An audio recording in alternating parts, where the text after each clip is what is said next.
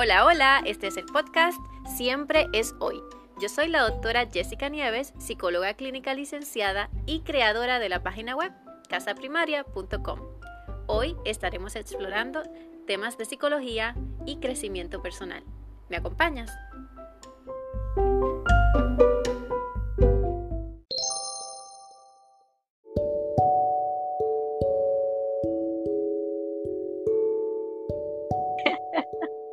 Ok. Muy bien. Hola, hola. Bienvenida, bienvenido a este, un episodio más de Siempre Soy Podcast. En el día de hoy nos encontramos muy felices y honradas de que nos estés acompañando en la exploración de un tema tan importante, tan humano, tan real, como lo es el cambio ese cambio del cual escuchamos tanto hablar, pero que en ocasiones se nos hace tan difícil aceptar. En específico vamos a estar abordando el tema de, cómo cuando la vida nos presenta cambios o cuando nosotros decidimos hacer cambios, tenemos eh, una variedad de posibilidades, como un abanico de posibilidades se, se abre, ¿no? De, de que podemos resistir ese cambio de repente o podemos fluir con ese cambio, dejar que, la vida siga ese movimiento constante y natural. En el día de hoy cuento con la presencia de la doctora Yomaira López, psicóloga clínica. Yomaira, buenas, buenas tardes.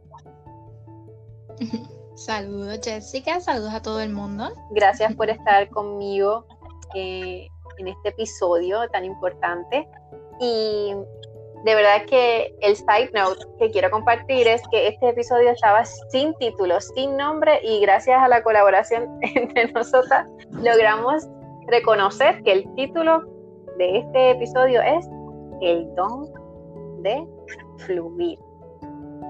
Para comenzar, voy a estar leyendo una frase de una terapeuta que yo sigo en las redes sociales, ella es muy conocida en el mundo de Instagram. Su nombre es Lisa Olivera, ella al, momento reside en California y es una terapeuta muy abierta a lo que es el tema de la humanidad, la existencia, los cambios, ¿no? Y por eso mismo es que me llama mucho la atención lo que comparte. Y entonces voy a estar leyendo ahora una frase para luego comenzar a reflexionar al respecto.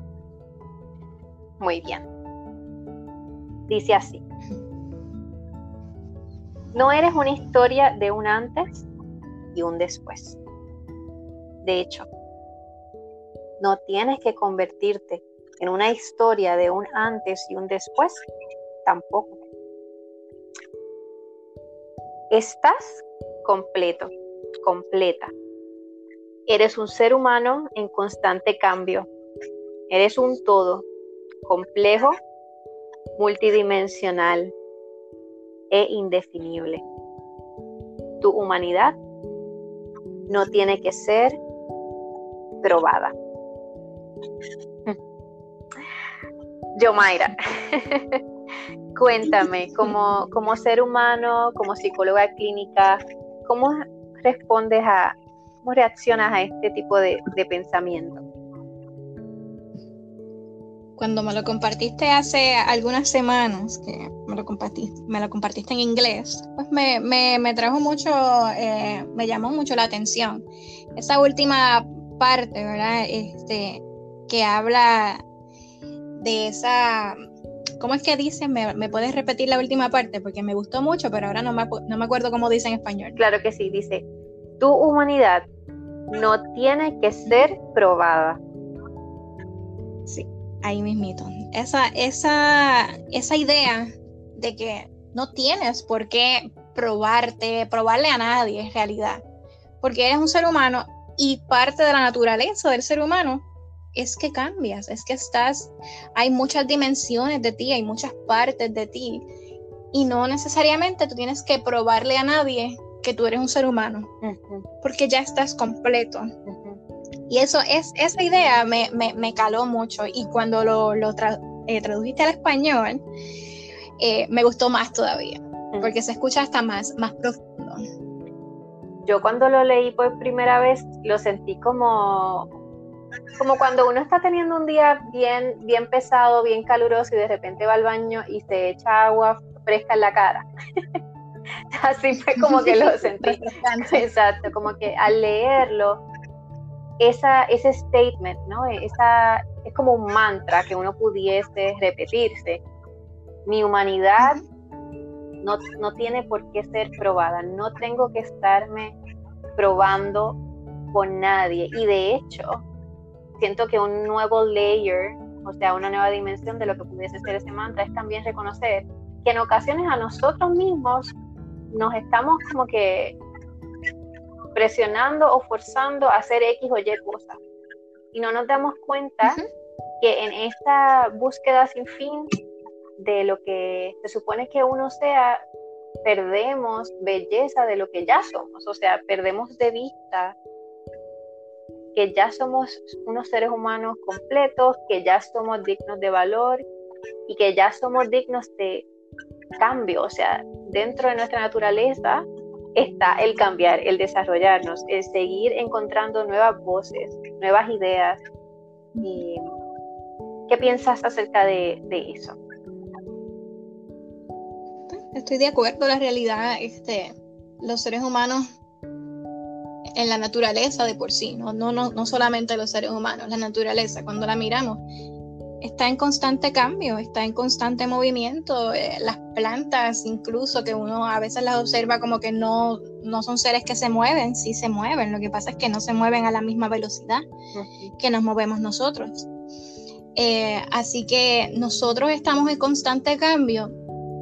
Lo que pasa es que en ocasiones se nos hace difícil poder conceptualizar el cambio que está ocurriendo a nuestro alrededor y en nosotros mismas. Eh, y es, es complejo porque evolucionar, eh, cuando hablamos de, evolución evolutivamente, nuestro cerebro se creó para estar alerta hacia los cambios porque usualmente, cuando digo usualmente, es cuando vivíamos, cuando nuestros antepasados vivían en, un campo abierto, que no tenían una casa ni nada de eso. Un cambio alrededor significaba que podía haber un depredador, que podía haber un león gigante, lo que sea. Y un cambio significaba que era algo en contra de mi vida. Mm, sí, como un riesgo. Exacto, exactamente. Y esa partecita de nuestro cerebro todavía se activa a pesar de que ya no necesariamente un cambio mínimo en, nuestro entorno o máximo, ¿verdad? Puede ser. Eh, significa que me voy a morir, que, mi, que, mi, vida está en peligro. Y eso es lo difícil dentro de todo, porque a nosotros los seres humanos se nos, se, nos dificulta tanto cuando llega un cambio y nos resistimos porque no nos sentimos seguros. Wow, de lo que me acabas de decir, me llaman la atención dos cosas en específico. Número uno, el hecho de que estás haciendo referencia a esa estrategia del cerebro, ¿no? De, de, buscar el riesgo. Y número dos, también cuando me dices que se nos hace difícil conceptualizar el cambio. Cuando dices eso, ¿a qué te refieres? Entenderlo, eh, quizás internalizando, en, entenderlo de una manera en que yo pueda explicarlo, decir, ok, yo me siento, eh, este cambio está sucediendo y este cambio hace que yo me sienta insegura o que me sienta eh, quizás resistente a este cambio, pero se nos hace difícil entender por qué. Y entonces usualmente lo que hacemos es sacar eh, el o rechazar ese cambio. Lo que hacemos es rechazar ese cambio porque no, no entendemos por qué nos sentimos de esa manera y si uno se siente incómodo o se siente insegura, pues la realidad no queremos estar ahí. Mm, Exacto, que entonces la forma en que lo estás viendo es que cuando se presenta este cambio y de repente quizás estamos resistentes y no, no entendemos el por qué, porque quizás a, nivel bien, bien profundo sabemos que pudiese ser algo bueno para nosotros mismos, sin embargo, como que la intuición, el cuerpo como que se paraliza, como que no lo quiere. Wow. Sí. Cuando estábamos hablando de, de este tema, tú me mencionaste una frase que encontraste que me parece muy pertinente para poder seguir explorando ¿Me la comparte? Eh, la frase, claro que sí. la frase es de, Buda. Dice, nada es para siempre, excepto el cambio. Wow. nada es para siempre, excepto el cambio. ¿Sabes qué? Ahora que lo pienso, eso, eso que me estás diciendo, esa frase que es tan reconocida, me hace mucho sentido entonces cuando en esta otra frase que, estamos usando como guía nos hablan de que no eres una historia de un antes y un después y no tienes por qué convertirte en una tampoco, porque entonces con esto lo que estamos logrando reconocer es que no es que dejas de ser, no es que pierdes, es como que te transformas, es como que siempre van a seguir ocurriendo eventos a tu alrededor e, e inclusive eventos internos que te van a seguir eh, transformando, pero no necesariamente es que te vas a olvidar por completo de una versión de ti misma o de ti mismo que tenías anteriormente. Dentro de lo que es el, concepto de, de, fluir y de movimiento, ¿cómo tú crees que pudiésemos aplicar esos conceptos a esto de, cambiar. El movimiento es cambio, porque el movimiento es moverte de un lado a otro, ¿verdad? Cambiar de posición. Así que, pues sí, el movimiento va bien, bien eh, relacionado a lo que es el proceso de cambio. Eh, este, siempre me recuerda a la, canción de, de Drexler que se llama Movimiento, de hecho, eh, de Jorge, ¿verdad? Este, y en la canción al final dice lo mismo con las canciones, los pájaros, los alfabetos. Si quieres que algo se muera, déjalo quieto. Mm. Nosotros estamos en movimiento constante y cuando hablo de movimiento, hablo incluso eh, a nivel dentro de nuestro cuerpo, nuestro cuerpo se está moviendo todo el tiempo aunque nosotros no estamos conscientes de ello.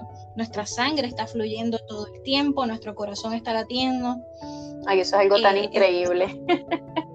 no, lo, pensamos en ello, pero nuestro corazón está latiendo, estamos respirando y ni siquiera nos damos cuenta.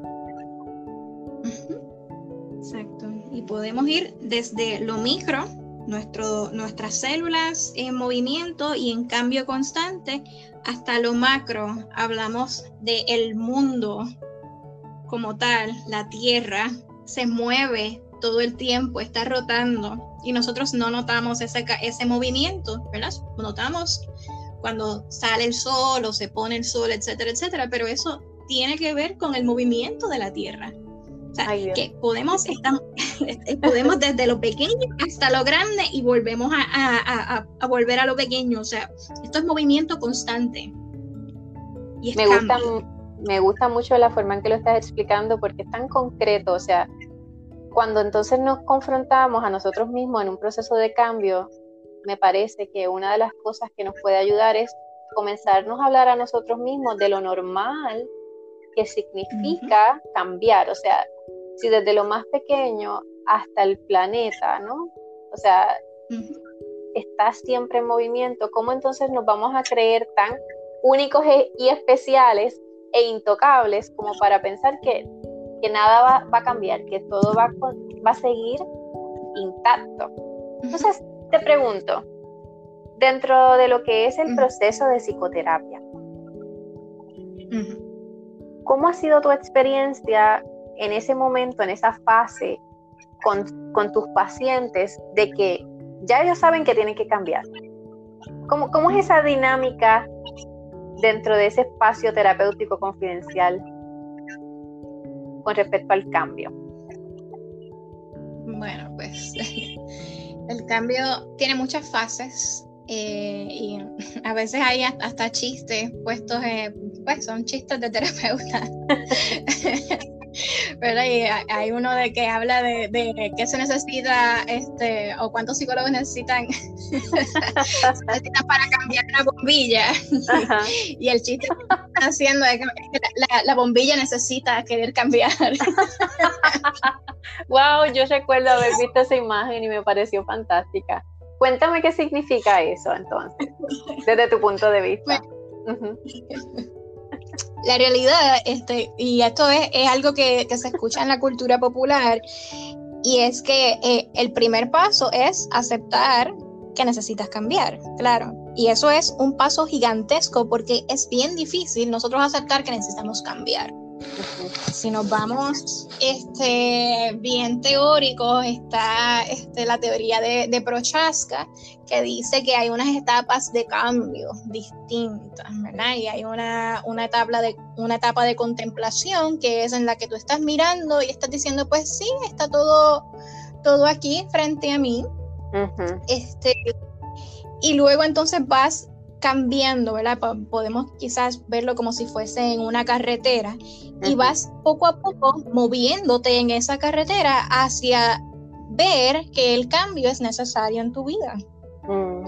Por cualquier razón, hay algo que te está haciendo daño, hay algo que no está funcionando bien, que no estás logrando poder hacer las cosas que quieres lograr, etc. Y vas entonces moviéndote y entonces eh, nota la palabra moviéndote. Cierto. En este proceso de traslación vas caminando hacia esa, esa mentalidad de que necesito cambiar y voy a hacer algo para cambiar. Pero eso es un mm. proceso bien largo y bien individual. Eso es tan cierto, o sea, reconocemos como terapeutas que cada persona cambia a su tiempo. De hecho, reconocemos también que no hay nada como el cambio forzado, porque a pesar de que quizás un ser humano pudiese cambiar su conducta porque alguien más se lo pide, realmente es cuestionado el hecho de que cuán genuino y cuán íntegro es ese cambio cuando no viene desde la motivación interna, desde la del awareness, desde la conciencia de que, ok, esto no me está funcionando. También como, como terapeutas reconocemos que hay personas que pudiesen estar en un proceso de contemplar el cambio por muchos años y hay personas que pudiesen decir, ok, de la noche a la mañana, este es el cambio que yo necesito. Con respecto a esa resistencia al cambio, además de, de que es, una, es algo más instintivo, ¿no? De que no queremos cambiar por el miedo, ¿verdad? Em, ¿Qué otra cosa tú piensas que pudiese estar influyendo influenciándonos para tener tanta resistencia al cambio?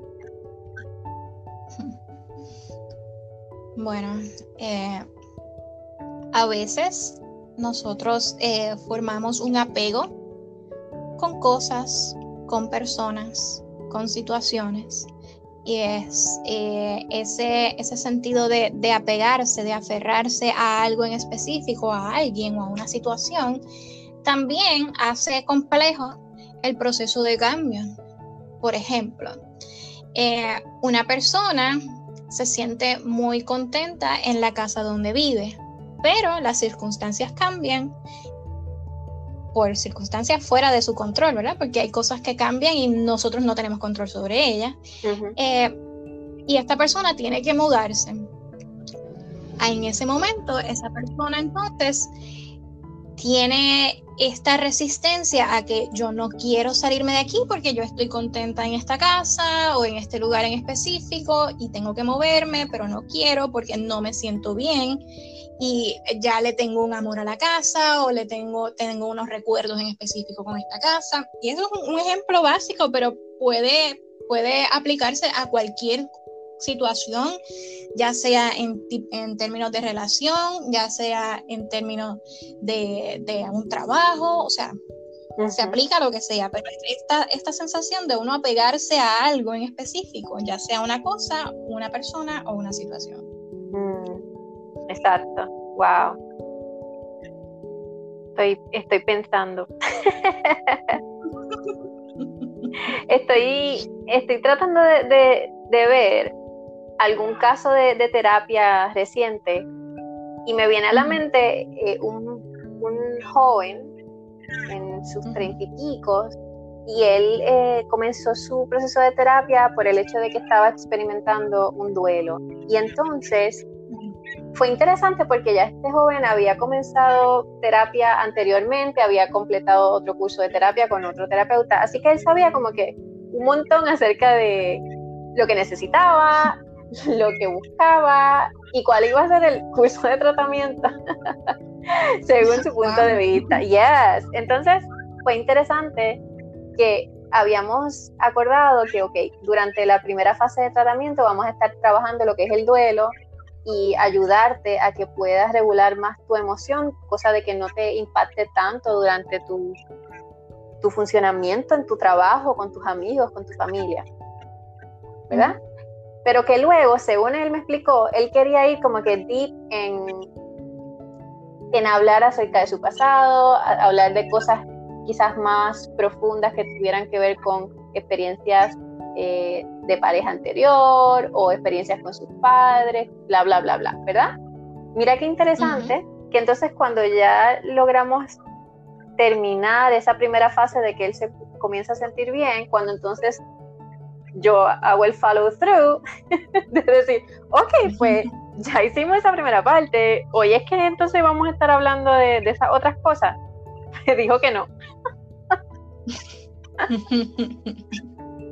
Entonces creo que esa es una de las primeras veces que he visto tan concreto, ¿no? Lo que es la resistencia al cambio, aun cuando esta persona ya sabía que dentro de sí misma hay estas dudas y estas memorias que él quiere trabajar, como quiera aún sabiendo el beneficio que le puede traer, existe esa resistencia a ni siquiera tocar el tema. Entonces, te pregunto, desde tu punto de vista, ¿Qué pudiese hacer una persona que sabe que tiene que cambiar y sin embargo se encuentra con dificultad para hacerlo? O sea, ¿hay algún tipo de estrategia que tú recomendarías como terapeuta para lograr esto, para comenzar esta transición hacia el cambio? Sí, usualmente cuando, cuando estas, estas situaciones suceden de esta manera, yo pues eh, estoy bien, bien aferrada a, a, un, a un pensamiento a, o, a, algo en específico, ¿verdad? Este, y no quiero cambiar. Usualmente yo lo que hago es trabajar el concepto de aceptación. Y aceptación, y ya lo habíamos lo habíamos comentado en, otros episodios, ¿verdad? Aceptación no es simplemente darse por vencido, aceptación es decir, ok, esto está sucediendo y yo no tengo cómo cambiarlo ahora mismo, simplemente lo acepto y ya. Por ejemplo, si yo no quiero, no quiero, no quiero estar en una situación en específica o no quiero, vamos a ver, ¿qué podría decir? Te perdí por unos segundos. Eh, me, quedé, me quedé en el momento en que me estabas explicando que lo primero que te gustaría hacer con una, con una paciente o un paciente que está en ese proceso ¿no? de transicionar al cambio es hablar precisamente de aceptación. Sí, correcto. Es aceptar, ¿verdad? Esta, esta que esta situación está pasando. Yo no quiero cambiar. Pues entonces acepto esa sensación de que no quiero cambiar, ok, lo acepto, lo miro, y cuando digo lo miro es como que, como tratar de quizás externalizarlo, es como que sí, este sentimiento, esta, esta emoción que tengo de resistencia a cambiar, ok, la tengo aquí enfrente. En ocasiones nosotros, como nos podemos decir hasta nos obsesionamos con un pensamiento en específico. Y mientras más nosotros luchamos con ese pensamiento, más difícil se nos hace sacarlos de nuestra cabeza. Mm. Yo siempre le doy el ejemplo a las personas para que entiendan el concepto de, ok, ahora mismo vas a pensar en una manzana. Jessica, haz, este, haz este ejercicio conmigo. Te, voy, a coger de conexión aquí. ok, Jessica. Manzana en mente. Piensa en una manzana. Ok. Sí. Entonces piensa, piensa en, en, su color, si es roja o es verde o lo que sea, ¿verdad? Es roja, es roja. Tenla en tu una manzanita roja, brillante, pequeñita o grande. ¿Cuál, ¿Cuál, será? ¿Grande o pequeña? Pequeña. Pequeña. Ok. Pues entonces es una manzana pequeña, roja, muy brillante y muy bonita. Ok, la tienes, ¿verdad? Ok, explica. Necesito que dejes de pensar en la manzana. Basta. Sí, claro. Quita la manzana de tu mente. Para, pero ¿por qué sigues pensando en la manzana? La tengo ahí. Ajá, ¿verdad? ¿Verdad que es bien difícil? Y mientras más luchas y mientras más te dices, para, yo no quiero pensar en esto, déjame ya, no más, no más, no más.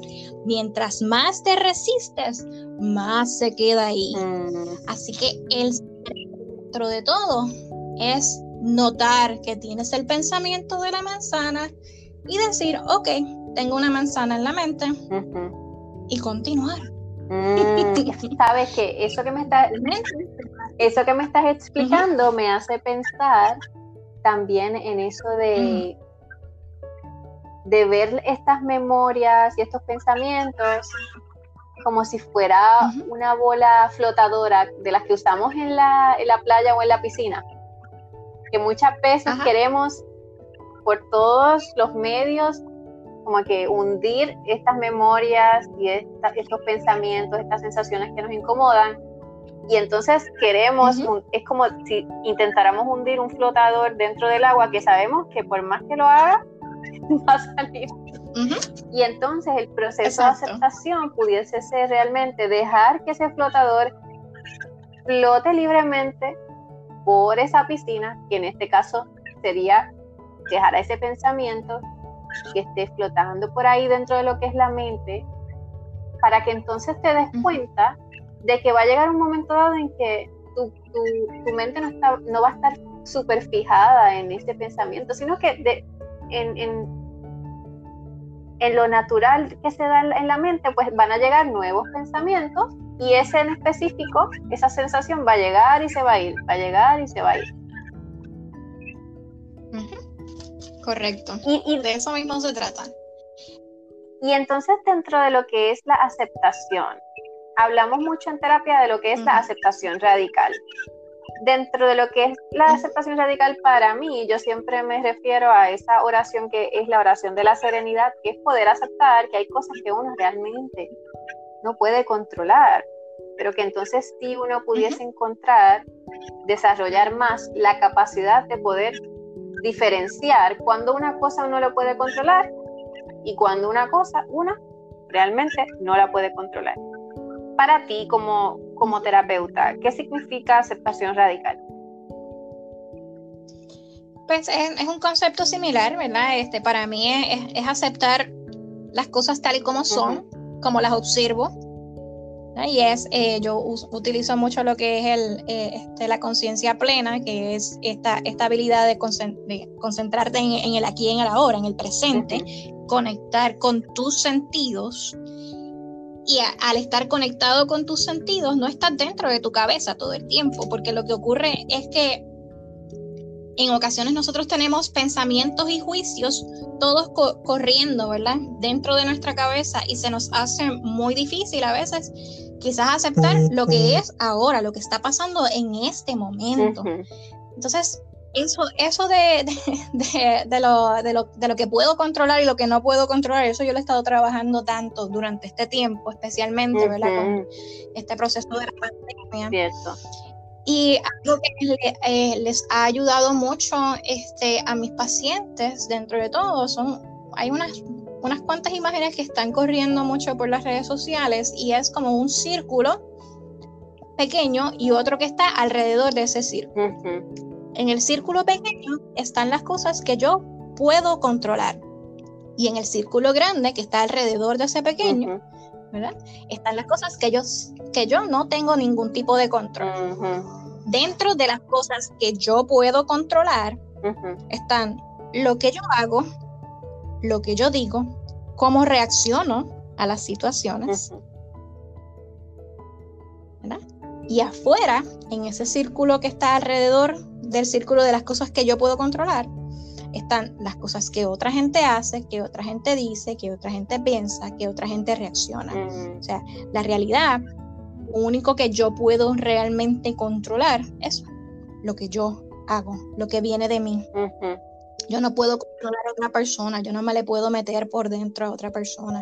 Yo no puedo controlar cuánto papel de baño compra el vecino. Me encanta. no tengo control sobre eso. Porque pues como pasó toda esta, esta situación de la escasez del papel de baño y había mucha gente que estaba en estrés con eso, y es como que mira, tú no tienes control sobre eso, tú solamente tienes control de lo que tú haces, no hay manera. Exacto, solo tienes control de cuánto papel vas a comprar tú. Exacto, exactamente. Y dentro de todo, eso a muchos de mis pacientes le trajo un sentido de de, de, paz, ¿verdad? De, relajación, de hasta de un poco de control, porque dentro de, la situación de estar encerrados en, la casa, pues entonces uno busca maneras en que yo puedo tener este, este sentido de control. Y el control es algo, es algo complicado. Este, y podríamos estar hablando de control por, muchas horas, así que no vamos a entrar totalmente en el control. Si lo buscamos según la Real Academia de la Lengua Española, estaríamos horas aquí, entiendo.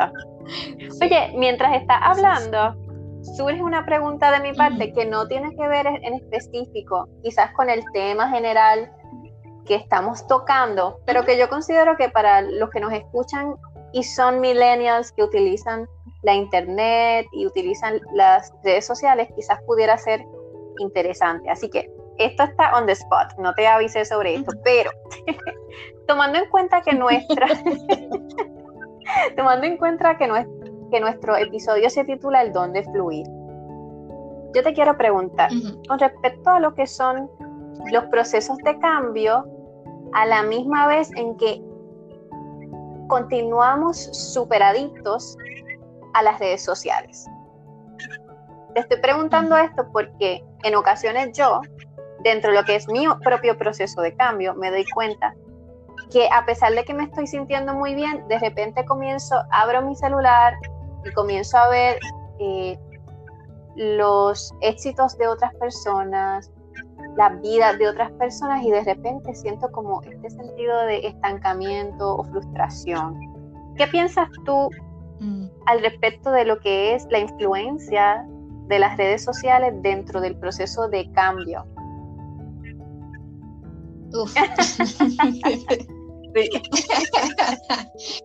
oh, Dios mío. Es que eso es, eso también va, hay mucha tela para cortar ahí, pero vamos a, abreviarlo lo más posible. Eh, hace, hace, nada, algunas semanas yo estaba hablando especialmente de este tema. ¿De verdad? Estaba, yo estaba dando Qué bien. Yo estaba dando un estaba dando un taller este, de autocompasión. Mm. Y entonces dentro de, lo que estaba este, hablando es que una de, de, las partes de la autocompasión es esta aceptación de que soy humano y de que Este, ningún ser humano, incluyéndome a mí, ningún ser humano es perfecto.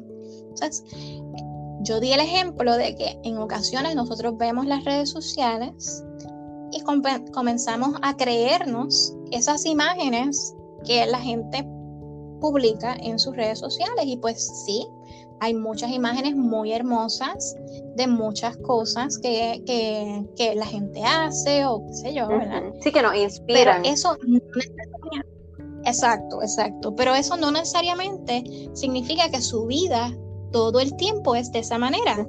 Una fotografía es un, un cuadrito. Es, es, es un, y es que no, me sale en español, eso es un snapshot. Sí, es como un, instante. Exacto, exacto. Es eso mismo, es capturar un instante. Una fotografía es una captura de un instante en específico. no sabemos qué pasó antes y no sabemos qué va a pasar después de ese instante. Así que cuando nosotros vemos en, estas imágenes, todas estas este, imágenes sonriendo, estas imágenes de, parejas perfectas o de gente bien este, haciendo cosas bien, bien extremas o cosas así, pues hay que tener en cuenta la conciencia de que eso es solamente un instante y nosotros no conocemos lo que está pasando por la vida de esa persona en específico. Nosotros nos hacemos mucho daño y entonces comienza, ¿verdad? Este, ahí lo, lo ato con el tema de lo que es la autocompasión, porque realmente nos hacemos mucho daño pensando en que otra gente tiene una vida perfecta, pero nadie, absolutamente nadie en este mundo tiene una vida perfecta. Y lo que para mí yo puedo ver en esa foto y digo, ay, qué vida brutal tiene Jessica. Yo no sé por lo que Jessica está pasando. Así que yo, e, esta, esta, esta sensación de que, ay, yo no tengo una vida como la tiene fulana o mengana en internet, pues realmente es simplemente nos estamos haciendo daño, nos, nos estamos como, como comparando con algo que no es real. Porque es una, percepción de lo, de lo que la vida del otro puede ser, pero no es realmente lo que la vida del otro es. No sé si me estoy explicando.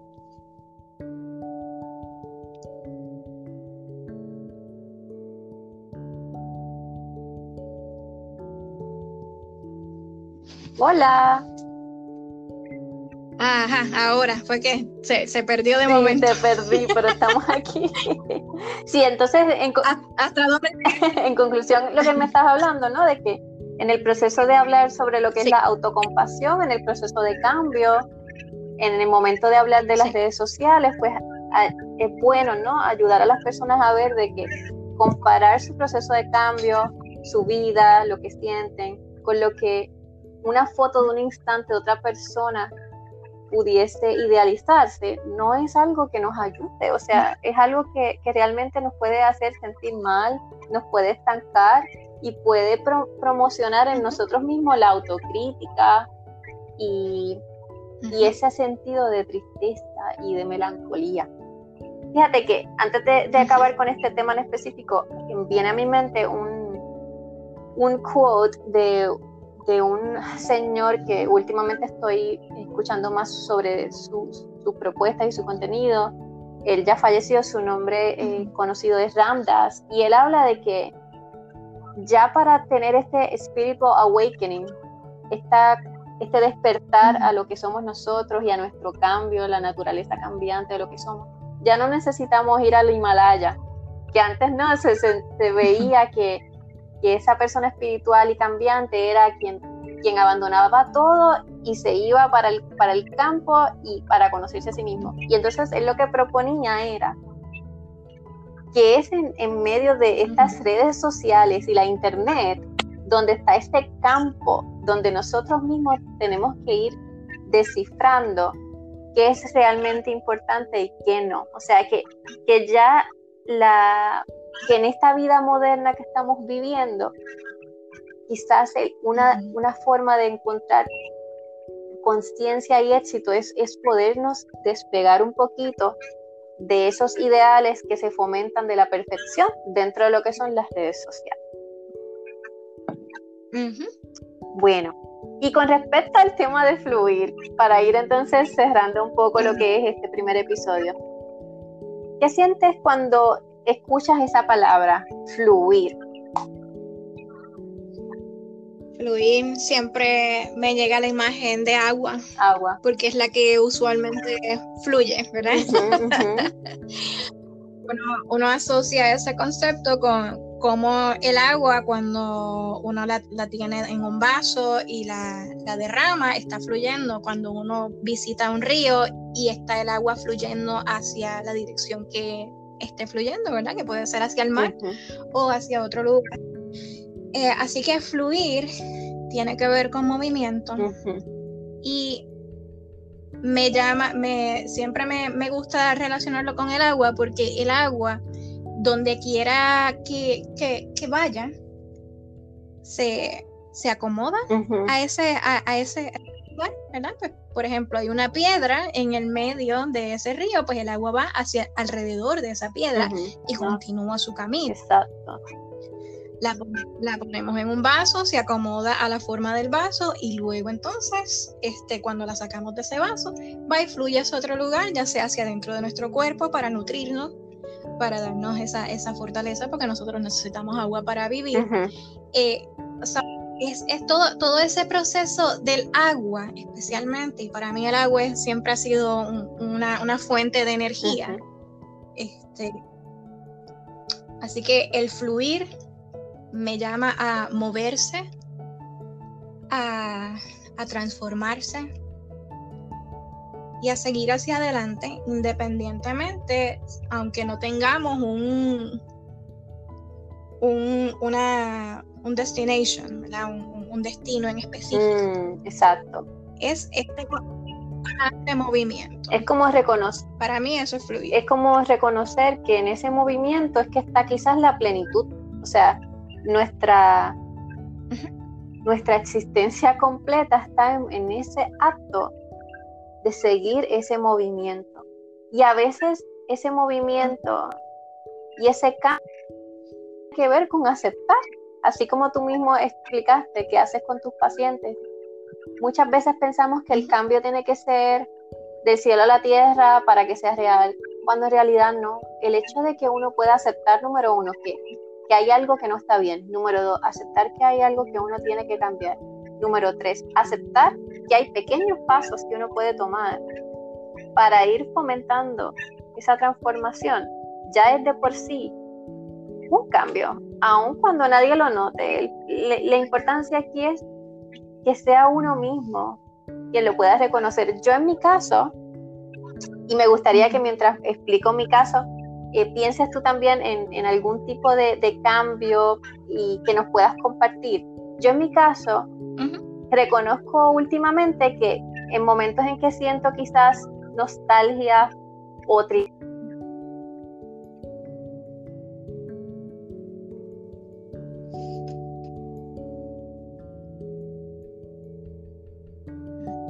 luego me digo a mí misma, todo, todo hasta aquí.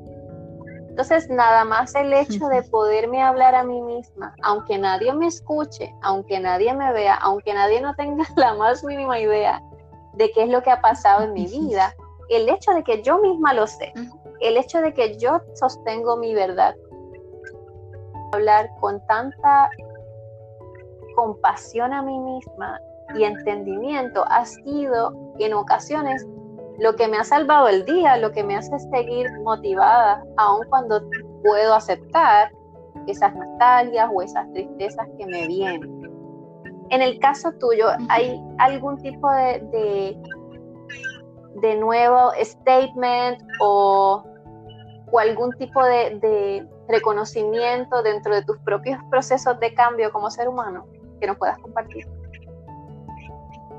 Claro, este, en, este año, como, como, probablemente la mayoría de la gente que nos está escuchando, ha sido un, año de muchos cambios. Y pues dentro de todo, eh, a mí estos cambios me, yo, los, yo los he... Ah, ¿me perdiste? Puedes comenzar de nuevo. ¿Estoy aquí? Sí. Sí. claro. Eh, pues al igual que cualquier otra persona, me imagino, ¿verdad? Que, ha, estado viva durante este año. sí. Este, año ha sido un año de muchos cambios. de, muchas maneras distintas. Hay, hay, muchos, muchos cambios. Y para mí, dentro de todo, estos cambios han servido para quizás ampliar mi pensamiento, quizás mi perspectiva de, la vida en general y dentro de todo aceptar los cambios como parte del proceso de estar viva. Y disfrutar esos cambios. Cada vez que hay un cambio, lo noto. Sí, esto está cambiando. Noto mis emociones, no me gusta este cambio o no quisiera que esto cambiara, pero no tengo control sobre ese cambio. Así que, ¿qué puedo hacer? lo acepto o peleo contra él. Pues no puedo pelear contra él porque voy a seguir entonces arrastrando esa, esa, misma incomodidad por mucho tiempo, al igual que seguimos arrastrando la manzana si seguimos mm. pensando en ella, Exactamente. tratando de no pensar en ella. la mencionaste y ya me, ya me llegó a la mente de nuevo. Ese era el punto. Ese era el punto, porque de, la, de la misma manera nos llegan esos otros pensamientos de resistencia contra las cosas que no queremos. Así que es simplemente el, eh, el, sentido de aceptarlo. Eh, al igual que cuando hablamos de las emociones, este, en el episodio de los volcanes, era simplemente aceptar las cosas, las emociones como son. Y, y, pues últimamente he estado haciendo lo que es el, el grounding, ¿verdad? El, anclaje que le llaman en español, ¿verdad? Así que si yo me siento que no, no estoy contenta con el cambio que hay o me, siento insegura o me siento, I don't know, este, bothered, molesta por alguna pues voy entonces a lo básico, voy al cuerpo de nuevo, voy camino, voy y trepo una montaña, voy y busco el río para tocar el agua fría. Camino salsa en el patio tocando toda la hierba en mis pies, o sea, me conecto con la sensación y eso hace la diferencia. Qué bello eso, es bello porque me hace pensar en, en, en, la idea de que es como si al hacerlo, al, al caminar sobre la grama, al ver la naturaleza, te estás llevando ese mensaje contigo, ¿no? De que eres parte de un todo, de que así como lo que estás mirando cambia, tú también, por ser parte de ese todo, es natural y normal que también vas a cambiar. Correcto.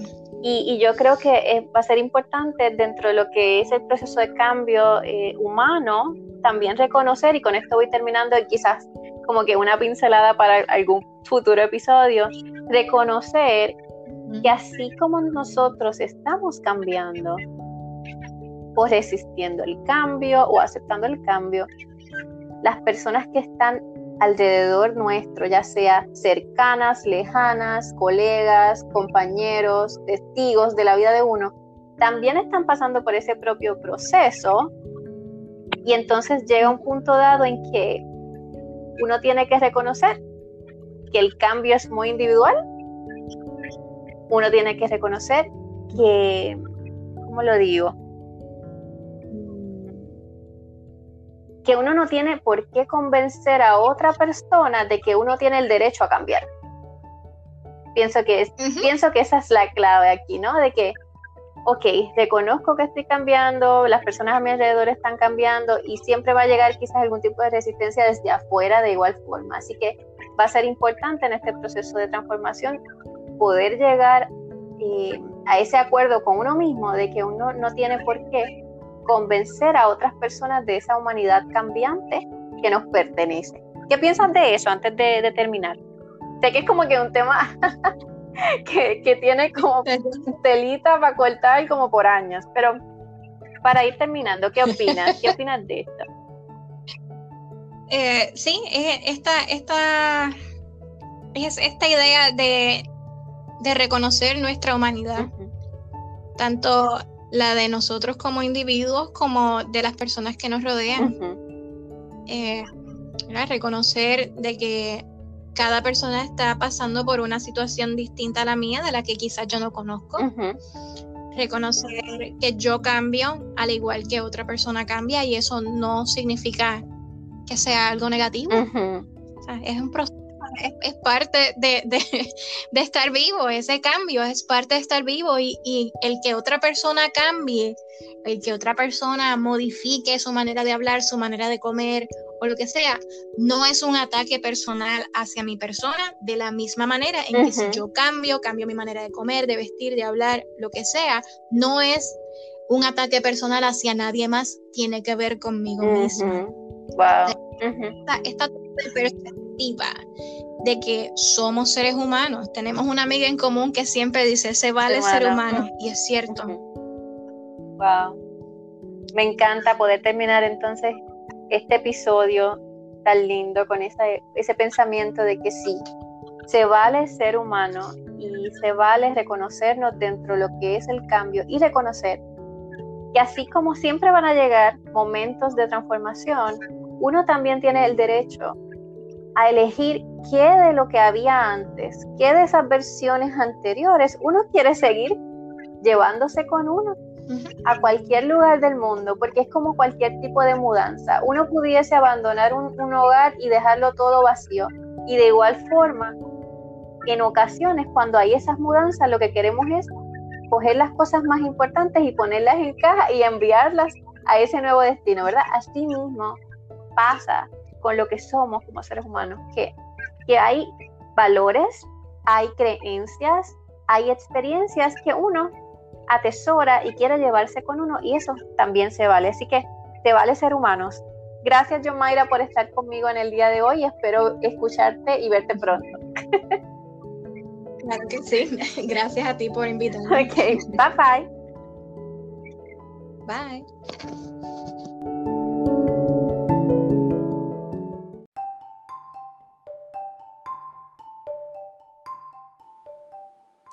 Acabas de escuchar un episodio del podcast Siempre es hoy.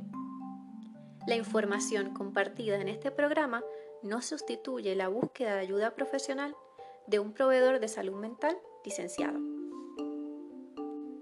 Si te encuentras en los Estados Unidos y estás pasando por un momento de crisis, puedes comunicarte a la Línea Nacional de Prevención de Suicidio al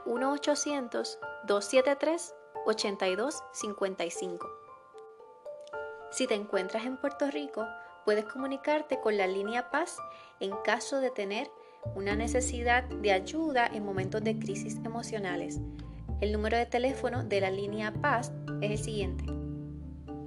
1-800-981-0023.